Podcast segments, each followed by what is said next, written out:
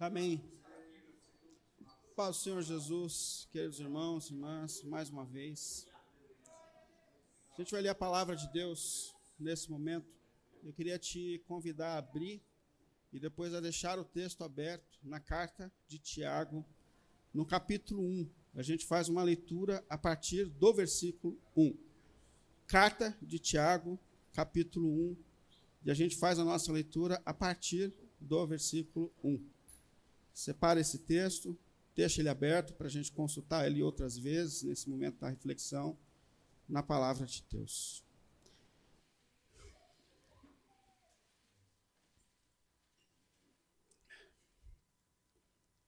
Enquanto você acha o texto, deixa eu dar alguns recados importantes. Primeiro, hoje a gente tem a celebração de 92 anos da Igreja Adventista da Promessa dia 24 agora de janeiro, nós celebramos esse aniversário.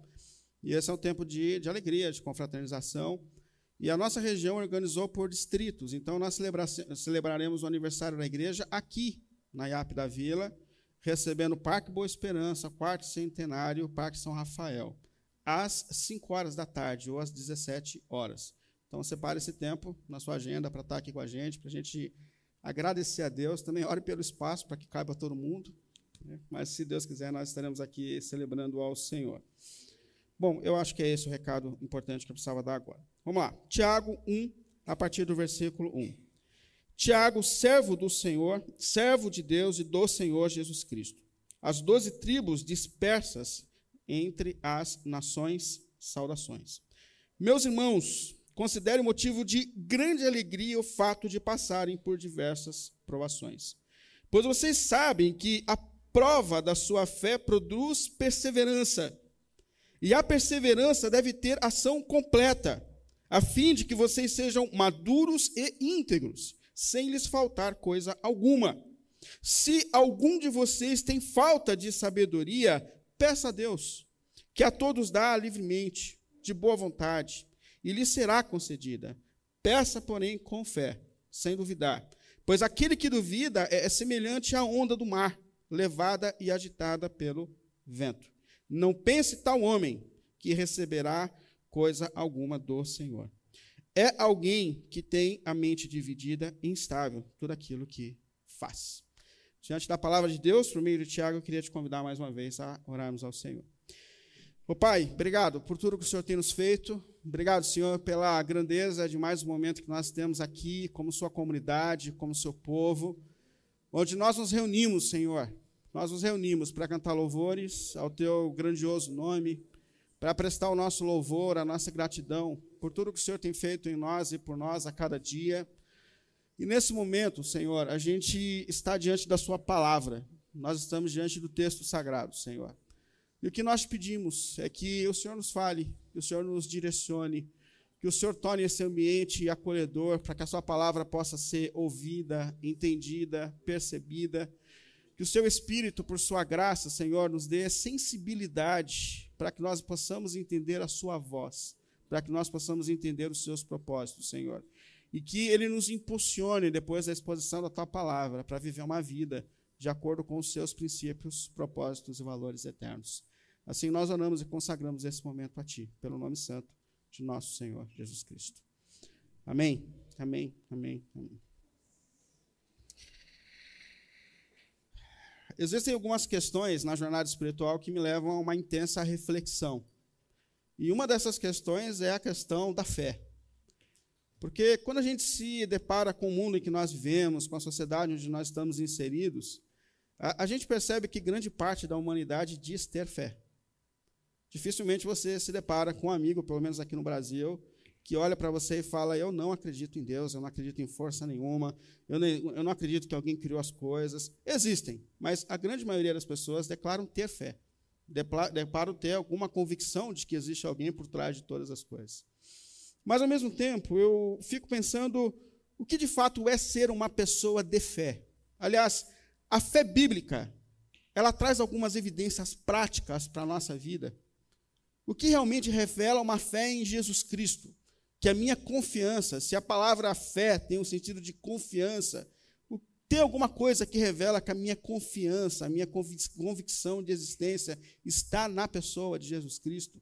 Quais são as marcas de uma fé bíblica, firmada na palavra, firmada em Jesus? E eu estou olhando para esse texto do apóstolo Tiago, que eu pretendo usar, se Deus nos der graça, como base para essa nossa série de reflexões. Eu olho para essa carta sabendo que Tiago é conhecido por nos ensinar sobre o que de fato é ser uma pessoa de fé. Não só isso. Tiago fala sobre as evidências que marcam a vida de alguém que tem fé em Jesus. Mas fala também sobre como a nossa fé em Jesus traz transformação a todas as áreas da nossa existência.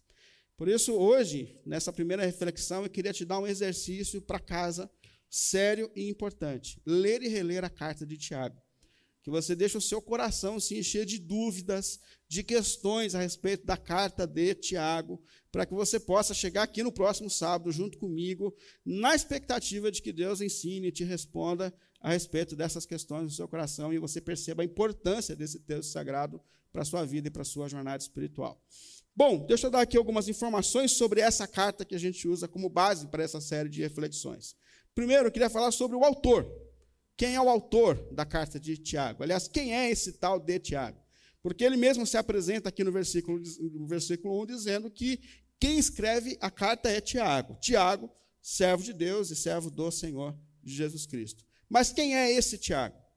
Grande parte dos estudiosos entendem que esse Tiago é o irmão de sangue do Senhor Jesus Cristo.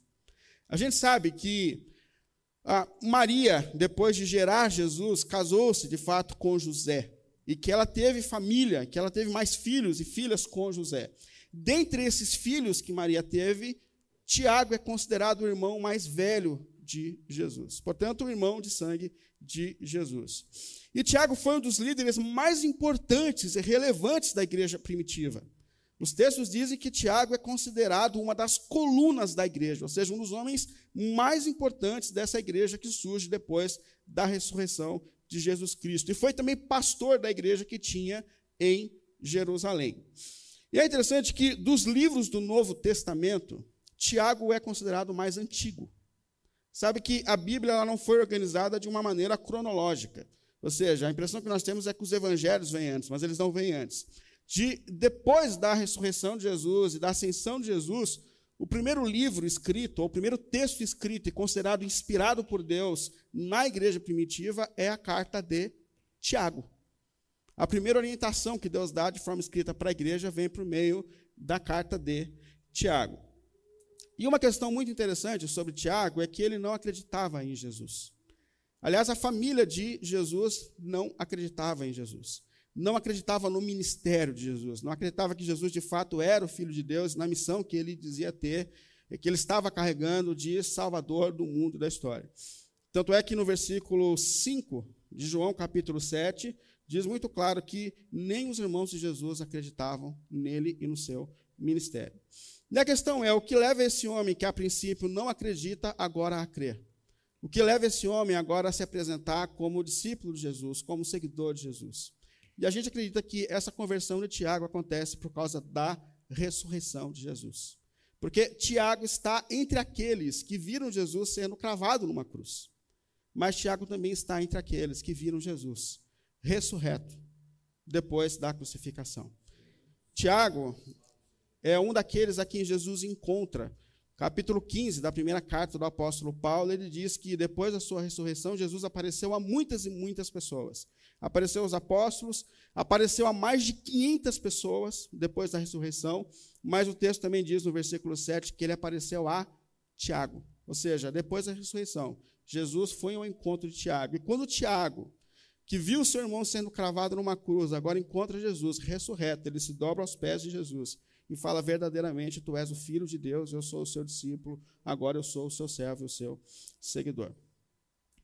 E qual é o, o propósito, o público dessa carta? Ou seja, para quem Tiago escreveu esse texto? Porque todo texto bíblico tem um público-alvo.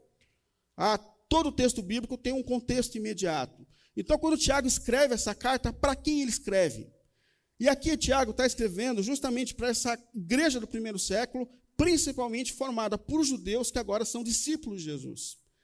E, e tudo nos leva a crer que a vida desses seguidores de Jesus, diferente do que foi no livro de Atos, ali no princípio, ela mudou, principalmente depois da morte de Estevão, o diácono. Parece que existe agora uma tensão sobre a igreja de Jesus, onde muitos estão morrendo por causa da sua fé em Jesus, muitos estão perdendo a sua paz, o seu comércio, os seus negócios, as suas casas, e, e há um momento de tensão sobre a igreja. Então, Tiago escreve olhando para esses irmãos que estão sofrendo por causa da fé, da fé em Jesus, justamente para que eles não esfriem, para que eles não abandonem a fé. Porque quando eles começam a se deparar com as lutas por causa do nome de Jesus, quando eles percebem que as expectativas deles não estão sendo supridas, quando eles percebem que a vida com Jesus não é uma vida mais fácil, eles começam a pensar seriamente em recuar na fé, ou seja, a repensar a sua jornada. Então, diante dessa tensão e dessa possibilidade desses irmãos recuarem na fé, Tiago então se levanta para escrever a esses irmãos, dizendo, para motivá-los a não desistir, a continuar na fé, apesar dos desafios e das decepções. E ele também escreve né, para dizer que Deus é poderoso para usar os momentos difíceis da nossa vida para produzir princípios eternos e poderosos em nós. E também para dizer que a fé, de fato, em Jesus não é só uma, uma convicção verbal, mas a fé em Jesus é, é uma força, é um poder que atua transformando a nossa vida pessoal e que essa fé verdadeira precisa resistir aos momentos difíceis dessa vida, transformando todas as áreas da nossa vida e da nossa existência. Diante disso, o primeiro tema que eu queria refletir aqui com os irmãos nessa carta é justamente sobre essa importância da fé, da aprovação e da maturidade. Fé, provação e maturidade. E deixa eu dizer uma coisa aqui muito importante para a gente começar essa série de reflexões. E talvez o que eu diga esteja fora daquilo que você pensa. Talvez você fale mal de mim na hora do almoço, não tem problema. Desde que a gente esteja discutindo teologia na mesa do almoço, isso é bênção, não tem problema. Um tempo atrás o irmão falou para mim, a gente falou de você hoje no almoço. Eu falei, ô, oh, graças a Deus, sobre a pregação. Ele falou, mas a gente está falando mal de você. Falei, não, tudo bem, não tem problema. A gente está falando de Bíblia, a gente está tá, tá feliz. Mas uma questão muito importante que a gente precisa entender a respeito dos propósitos de Deus. Por quê? Porque a gente precisa entender qual é de fato o propósito que Deus tem para as nossas vidas. A gente precisa de fato entender o que Deus está fazendo em nossas vidas. Qual é o alvo de Deus nas nossas vidas. E eu preciso te dizer que o maior compromisso de Deus não é com a realização dos teus sonhos pessoais. O maior compromisso que Deus tem com você é com a transformação da tua vida. Deus não está comprometido em fazer um ser humano, em você, de você um ser humano de sucesso aos olhos desse mundo. Deus está comprometido em fazer de você um homem, uma mulher, a cada dia mais parecido com Jesus. Esse é o alvo maior que Deus tem para a tua vida. Por que isso é tão importante? Porque se você não entender o propósito de Deus, dificilmente você vai entender o caminho que Deus está fazendo. Entenda isso. Se você não entender o que Deus quer fazer em você, dificilmente você vai entender a sua jornada e os movimentos de Deus na sua vida e na sua história. E é consciente desse propósito maior que Deus tem para a nossa existência que Tiago então escreve, nos motivando a olhar para as provações da nossa vida de uma forma diferente. Crendo que Deus pode usar as provações ou as situações que nos tiram da nossa área de conforto para nos levar a caminhos eternos e para nos produzir coisas eternas em nossas vidas e em nossas histórias. Duas lições que eu tiro aqui então de Tiago sobre como Deus pode usar as provações para nos conduzir a esse seu propósito maior. Primeiro, olhe com sabedoria para as provações. Enfrente com sabedoria as provações que você enfrenta na sua vida. E de novo, voltando aqui ao texto, Tiago começa esse texto no versículo 2, ele diz assim: Meus irmãos, considerem motivo de grande alegria o fato de passarem por diversas provações. O sentido de provação que ele coloca aqui, que vem numa palavra do grego que é peirasmos, traz um sentido de teste, de prova. A, a ideia aqui é de um experimento, de alguém que está tentando, persistindo nas suas tentativas. Então, a lição aqui que ele está trazendo para a gente é que quando nós passamos por provações na vida, ou seja, por situações que nos tiram da nossa área de conforto, que, que Deus põe o dedo assim, bagunça assim as nossas expectativas, ele chama isso de provas ou de, de provações. Situações que nos tiram da nossa área de conforto. E eu não sei se você olha dessa maneira para as circunstâncias da sua vida, no seu cotidiano, na sua casa, no seu trabalho, onde você pode encarar esses momentos que te tiram da área de conforto ou que frustram você como uma provação que Deus pode estar colocando diante de você, na expectativa de que você enfrente ela e que a partir dessa provação Deus pode te levar a caminhos maiores, te tornar um discípulo mais forte, mais parecido com Jesus. Mas é dessa forma que ele está falando. Provação é o sentido de passar por desafios, passar por momentos difíceis. E, e, é interessante que ele fala que existe uma diversidade de provações. Ainda no versículo 2 ele fala: considerem motivo de grande alegria o fato de vocês passarem por diversas provações. Ou seja, não há um tipo de provação que a gente passa na vida, existe uma diversidade de provações. Algumas são menores, algumas são maiores, algumas são um pouco difíceis, algumas são muito, muito, muito, muito difíceis. A gente passa por provações, às vezes com a nossa própria saúde. A gente passa por provações no nosso ambiente de trabalho. A gente passa por momentos difíceis no casamento, na vida emocional. A gente passa por momentos difíceis na fé. A gente passa por momentos difíceis no ministério. A gente passa por diversos momentos que nos tiram da nossa vida, da nossa área de conforto, que frustram as nossas expectativas. Esses dias eu fui almoçar com um amigo meu que também é pastor, e ele falava sobre os desafios da vida ministerial. E, e eu falei uma coisa para ele que eu creio muito. Eu falei, cara, a gente tem que entender que, aliás, a gente, como pastor, por vezes entende que o mais importante é o que Deus vai fazer através de nós, através do nosso ministério. Mas a gente esquece que o mais importante é o que Deus está fazendo em nós enquanto nós exercemos o ministério. Isso é o mais importante. Deus está trabalhando em mim. Não interessa, não importa qual é a função que eu recebi do Senhor, Deus está trabalhando na minha vida, Deus está trabalhando na nossa vida. Agora, o absurdo desse texto é que Tiago diz assim: Meus irmãos, considerem motivo de grande alegria o fato de vocês passarem por provações. Isso aqui é um negócio mais desalinhado de todos. Porque assim, como eu posso considerar motivo de grande alegria o fato de que eu passo por momentos difíceis na minha vida?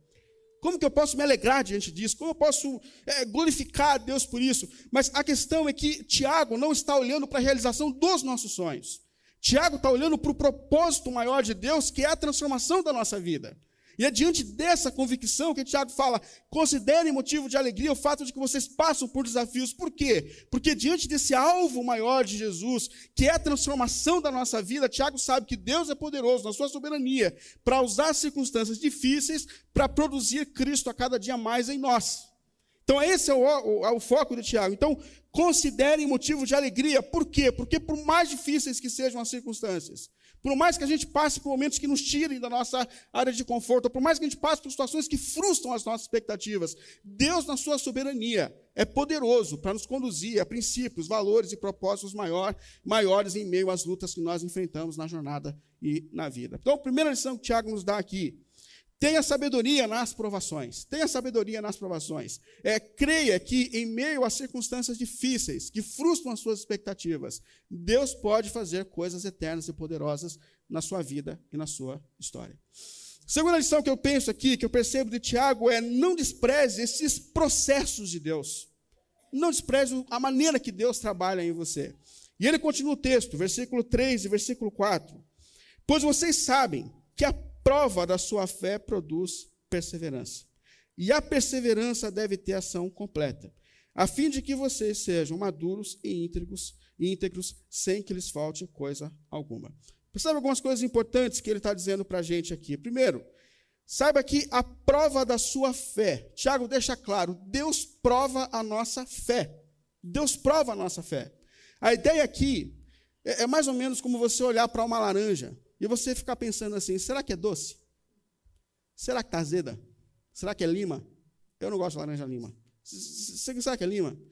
Eu lembro quando eu cresci no bairro da Vila Ré, e num quintal grande de terra que tinha ali de um dos nossos amigos, tinha um pé de laranja, uma laranjeira extraordinária, assim. Umas laranjas enormes, sabe, suculentas. Até o dia que a gente conseguiu pegar uma daquelas laranjas, a gente descobriu uma coisa importante. Existe laranja amarga. Você sabia disso? Laranja amarga. E a gente perguntou por que alguém planta um pé de laranja amarga. E a pessoa explicou: a laranja amarga serve só para fazer doce, dá para torná-la doce.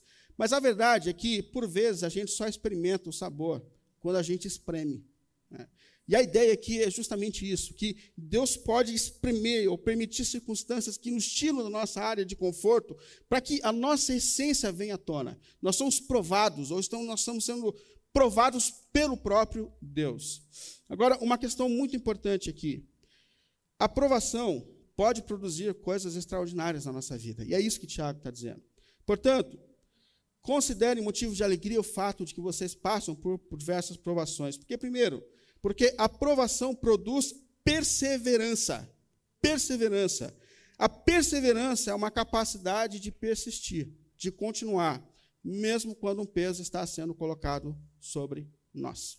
Essa é a ideia que Tiago está dizendo aqui. Como eu disse, a gente passa por diversas situações que nos colocam em estado de pressão. Às vezes a crise é conjugal, às vezes a crise é emocional, às vezes a crise é com os filhos, às vezes a crise é um momento de pressão no mercado de trabalho, Existe uma diversidade de, de coisas que nos tiram da nossa área de conforto, que podem se tornar provações nas nossas vidas e no nosso, no nosso jornada. Às vezes, a provação vem no próprio ministério. Como disse o apóstolo Paulo a Timóteo, diante das provações que ele vinha passando pela, com a igreja na época, ele diz assim: Meu filho, é, você, porém, seja sóbrio em tudo, suporte o sofrimento, ou seja, seja perseverante nos sofrimentos. Creia que Deus pode usar as suas lutas para produzir coisas eternas em nós. Agora, tem uma questão muito importante quando a gente fala dessas provações. Nós desistimos muito fácil. Nós desistimos muito fácil. E eu não estou dizendo aqui que não existam situações em que desistir é a melhor opção. A gente sabe que existem situações em vida conjugal que sair daquilo, infelizmente, é a única e a melhor alternativa. A gente sabe que existem é, ambientes de trabalho que, de fato, são ambientes que nos exploram, que nos tiram da nossa área de conforto, que desistir daquilo é a melhor opção. A gente sabe que, por vezes, a gente está numa comunidade que a gente percebe que não tem centralidade na palavra, no, é, no propósito de Deus, e, e a mudança, ela é natural, a mudança é uma necessidade. Eu não estou falando a respeito disso.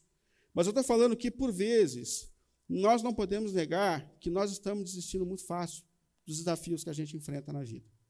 E as consequências da nossa desistência, ou da nossa geração que tudo troca, estão sobre nós. Por quê? Porque o que nos leva à maturidade é justamente enfrentar os desafios da vida. É quando a gente aprende a lidar num ambiente de trabalho com gente difícil, ou quem sabe a gente descobre que a pessoa difícil é a gente.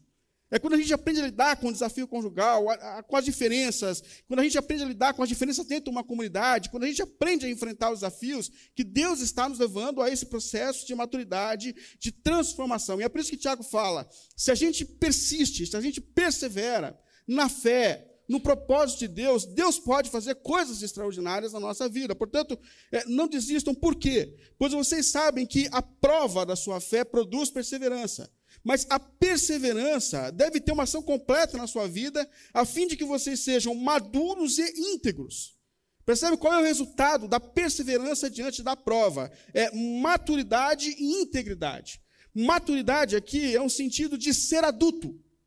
Maturidade é ser adulto no reino de Deus, ser adulto no, aos olhos de Deus, é ser um crente amadurecido. Íntegro. Íntegro é um tipo de fé que afeta todas as áreas da nossa vida que não está limitado ao culto, à igreja, mas a integridade é um tipo de fé que afeta toda a nossa existência, como a gente vai ver na carta de Tiago. E é um cuidado que a gente tem que ter muito grande. Por quê? Porque a gente pode ficar velho de igreja e imaturo de fé. Essa é uma questão muito importante. Você pode ter muito tempo de igreja, mas você pode estar engatinhando no sentido de maturidade aos olhos de Deus. E é por isso que quando Paulo, por exemplo, escreve a igreja de Corinto, ele fala sobre isso. Ele fala: Irmãos, eu lhes digo, eu não lhes pude falar como pessoas espirituais, mas como pessoas carnais, como crianças em Cristo. Ou seja, ao reino de Deus, vocês, vocês são crianças. Porque assim, deles leite e não alimento sólido. Pois vocês não estavam em condições de recebê-lo, de fato, vocês ainda não têm condições.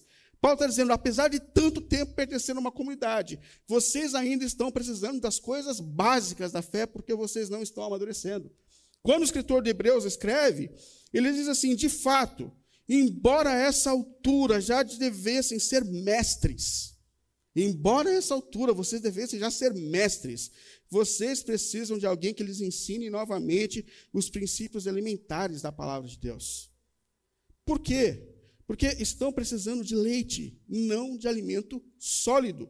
Quem se alimenta de leite ainda é uma criança e não tem experiência no ensino da justiça, pois o alimento sólido é para os adultos, os quais, pelo exercício constante, ou seja, pela perseverança, pela perseverança, tornaram-se aptos para discernir tanto o que é bom quanto o que é mal. O que Deus está dizendo para a gente aqui é que a gente pode caminhar muito tempo dentro de uma comunidade, mas a gente pode não caminhar para essa maturidade aos olhos de Deus. E eu pergunto: o que é ser maduro? O que é essa maturidade no reino de Deus? Maturidade é ser igual a Jesus. É isso que Paulo diz quando ele escreve aos Efésios, no capítulo 4, que o alvo da comunidade, o alvo da igreja, é que nós chegamos à estatura de Cristo.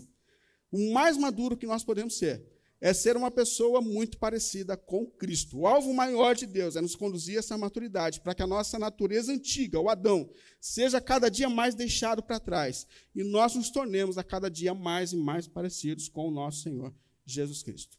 Agora, quando a gente fala de maturidade, a gente se depara com muitos desafios. Eu vou colocar dois aqui. Primeiro, são as teologias que não conduzem a gente à maturidade. Porque, de fato, você pode fazer parte de uma comunidade que não quer te conduzir à maturidade. Isso é uma realidade. Ah, esses dias eu li um comentário do Marcos Botelho, na verdade, um, um vídeo dele, do pastor Marcos Botelho, até mandei para alguns amigos. Mas o, o Marcos Botelho ele faz um comentário que eu acho muito interessante. E ele está falando ali sobre o descanso, sobre o sábado, sobre o ritmo da vida. E ele fala assim: depois que o pecado entrou no mundo, nós passamos a adorar o trabalho. Ou seja, a gente entende que o mais importante da vida é o sucesso no mercado de trabalho. A gente entende que esse é o alvo da existência, é isso que marca o sucesso. E a gente passou a, re, a trabalhar na recreação, ou seja, a gente não consegue fazer mais nada sem o espírito de competição. Não dá para jogar uma bolinha com os amigos sem sair de lá chateado porque perdeu três jogos. E quem joga bola sabe que de fato é assim. E, e o que a gente fez? Como a gente não tem recreação, como a gente não tem tempo com a nossa família, como a gente não come uma, uma pizza mais, como a gente não dá mais uma volta no shopping, como, como, a gente não vai mais no parque, a gente não tem mais recreação, momento de lazer, a gente está entendendo que a recreação precisa acontecer na igreja. Percebe a nossa expectativa? E boa parte das pessoas no nosso tempo esperam que essa recreação, que essa alegria, que esse bem-estar, que esse vínculo social feliz, que tudo isso vai acontecer dentro da igreja. E com isso, a igreja de Jesus perde esse papel de ser um lugar de confronto, de transformação, de conduzir as pessoas à maturidade para ser uma, um lugar, uma igreja com uma palavra que diz aquilo que as pessoas querem ouvir, para cantar uma música que te dá um friozinho na barriga, porque você não consegue mais sentir isso na sua vida com a sua família, na sua vida com seus amigos, na sua vida social. Então, existem igrejas que sacaram isso, que perceberam isso, e que estão se moldando a essa expectativa do ser humano da nossa época. Existem comunidades que não querem te conduzir a esse processo de maturidade. Agora, um outro desafio que a gente enfrenta quando a gente fala de amadurecimento é o fato de que a gente não quer amadurecer. A gente não quer amadurecer. Ontem meu filho fez nove anos. Vitão. Está enorme. Né? E, e, ele teve uma conversa comigo essa semana. Ele falou: pai, posso falar uma coisa para você? Não estou gostando desse negócio de ficar mais velho. Eu falei: por quê, filho? Eu não sei explicar. Mas eu preferia quando eu era bebê. Eu preferia quando eu era bebê. Ele não sabe explicar, mas eu sei. Eu sei disso. Eu entendo o que ele está dizendo. Por quê? Porque à medida que o Vitor cresce, ele não está sendo mais bajulado. Ele ficou frustrado. Ele chegou nas festas de final de ano, o pessoal fala: Oi, Vitor, tal, não sei o quê, mas ninguém pega ele no colo, fica em cima dele, passou. E agora, para lascar, nasceu uma prima que é mais nova que ele, lascou a vida dele, entendeu? Ele não é mais o único, neto único, sobrinho, agora a vida dele está virando um inferno. Então ele falou assim: pai, eu não estou gostando, não estou gostando desse negócio. Eu não sei explicar, mas eu não estou gostando. Eu entendo que o Vitor está percebendo que ele não está sendo mais tão bajulado. O Vitor está percebendo que maturidade traz com a gente responsabilidade, mudança, novos papéis. Ah, e esse negócio está tirando ele da área de conforto. E a verdade é que nós não queremos amadurecer. Nós não queremos amadurecer. Ser crente maduro, imaturo, ser um crente sempre mimado, ser um crente que sempre tem alguém correndo atrás de você, ser um crente que não tem responsabilidade, esse, esse é o sonho de todos nós. Esse é o sonho de todos nós. Mas a questão, irmãos, que amadurecer ou a maturidade não é uma questão de escolha no reino de Deus. Porque maturidade está relacionada à santificação, à transformação. E como disse o escritor aos Hebreus, sem santificação nós não veremos ao Senhor. Percebe? Não é uma questão de escolha. Nós precisamos crescer. Nós precisamos ser transformados. Não é, não é uma questão de escolha, não é, não é um, um cardápio espiritual que está sendo colocado diante de mim, de você, dizendo assim: ah, escolhe qual é a igreja ou o tipo de espiritualidade que você vai seguir. Não, não, não é uma escolha. Nós precisamos amadurecer. Se nós quisermos que o nosso encontro com Jesus seja um encontro feliz, alegre, um dia de alegria, não tenha dúvidas, nós precisamos entrar nesse processo de transformação. Nós precisamos entrar nesse processo de mudança das nossas vidas. Por isso eu me apego muito a esse texto de Paulo, quando ele fala sobre as lutas e o que Deus está fazendo em nós, em 2 Coríntios 4, 16 e 18. E ele diz assim: Por isso, não desanimemos, não desanimemos, irmãos. Embora exteriormente estejamos ah, desgastados, interiormente estamos sendo renovados dia após dia. Ou seja, a cada dia Deus está transformando as nossas vidas. A cada dia Deus está trabalhando mais e mais em nós. Pois os nossos sofrimentos leves e momentâneos estão produzindo a nós uma glória eterna que pesa mais do que todas essas lutas. Ou seja, as maiores lutas, os maiores sofrimentos já foram vencidos por Cristo na cruz. Então, assim, essas lutas que a gente enfrenta, elas estão produzindo coisas eternas em nós, Paulo está dizendo. Diante disso, assim, fixamos os nossos olhos não naquilo que se vê, ou seja, não nas coisas materiais, não nas coisas desse mundo. Fixemos os nossos olhos não naquilo que se vê, mas naquilo que não se vê, pois o que se vê é transitório, mas o que não se vê é eterno. Ou seja, o que Deus está fazendo em nós, a nossa transformação, é eterno, é para sempre. E talvez diante disso você diga assim: tá, eu entendi. Eu entendi o que Deus está dizendo, eu entendi o que a palavra de Deus está dizendo, eu entendi que, que, o propósito maior de Jesus é me tornar cada dia mais parecido com Ele. Eu entendi que Deus pode usar as lutas da minha vida para me conduzir a esse caminho. Eu entendi que Deus pode usar as provações, e se eu perceber, se eu persistir nas provações, Deus pode fazer coisas eternas na minha vida. Eu entendi tudo isso, eu entendi tudo isso. Mas assim, a questão é que eu não consigo. E você pode dizer isso hoje, eu não consigo. Eu não estou conseguindo. Porque é muito comum a gente se deparar e falar, William, eu entendi. Mas sabe qual é o problema? Existem situações na minha vida que de fato não sei o que fazer. Eu entendi, eu entendi, mas existem momentos na minha vida que eu não tenho forças para continuar. Eu entendi que Deus pode usar é, todos esses movimentos da minha existência para fazer coisas maiores em mim. Mas eu tenho que te dizer, existem situações na minha vida que eu não tenho sabedoria. Eu não sei o que fazer. E eu, particularmente, também existem situações na minha vida que eu não tenho sabedoria. Eu não sei o que fazer. Aí Tiago continua esse texto. Ele fala: se você tem falta de sabedoria, peça sabedoria a Deus. Peça sabedoria a Deus. Sabe, um dos maiores problemas da nossa geração, da nossa vida, a gente fala muito com as pessoas e a gente fala pouco com Deus. A gente abre a boca, a gente vomita todas as nossas questões, as nossas indignações, as nossas questões para todo mundo. E o tempo que a gente fala com Deus a respeito das nossas lutas, das nossas dúvidas, é miserável. E Tiago está dizendo: corra para Deus, ou seja, fale com Deus. Existem situações na sua vida que você não sabe o que fazer, você não sabe qual é a maior, melhor decisão a ser tomada. Existem situações que aconteceram que você não entendeu, que você não está entendendo. Fale com Deus, ou seja, corra para Deus, se derrame na presença de Deus. Mas ele coloca uma coisa importante: fale com fé, sem duvidar, ou seja, acredite. Acredite, quando você se coloca diante de Deus, acredite que de fato Deus escuta as suas orações. Por mais absurdo que não seja, pelo menos para mim, acreditar que esse Deus, Criador dos céus e da terra, que o Deus Todo-Poderoso, que Ele me conhece, que Ele me vê, que Ele conhece a minha história, que Ele está comprometido com a minha transformação, isso para mim é um absurdo. Mas é justamente isso que Deus está dizendo. Deus está assim comprometido com a tua história. Deus está comprometido com a tua transformação. Deus conhece as suas lutas. Deus conhece as suas lutas. Portanto, você pode, diante das suas lutas, das suas provações, se colocar diante dele com fé, com convicção de que Deus está te vendo e que Deus te escuta e que Deus quer te ajudar a ter sabedoria diante de cada desafio, para que Deus use cada prova, cada situação, para fazer você a cada dia mais mais parecido com Jesus. Eu queria concluir justamente com duas reflexões. Primeiro, não despreze as provações. Não despreze as provações. Porque eu sei que existem, como eu disse, de fato, situações da nossa vida que sair é a única e melhor opção. Mas a gente não pode negar que nós fazemos parte de uma geração que entende que desistir é sempre o melhor, é sempre o mais fácil.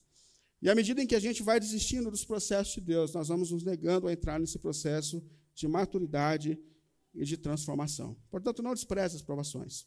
Deus, na sua soberania, é poderoso para usar situações que nos tiram da nossa área de conforto, para nos produzir, para nos conduzir a princípios eternos.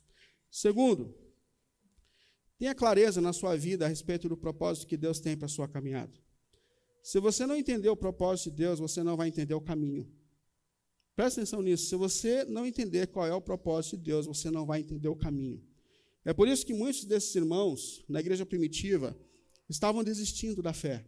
Por quê? Porque eles tinham uma expectativa de que Deus realizaria todos os seus sonhos.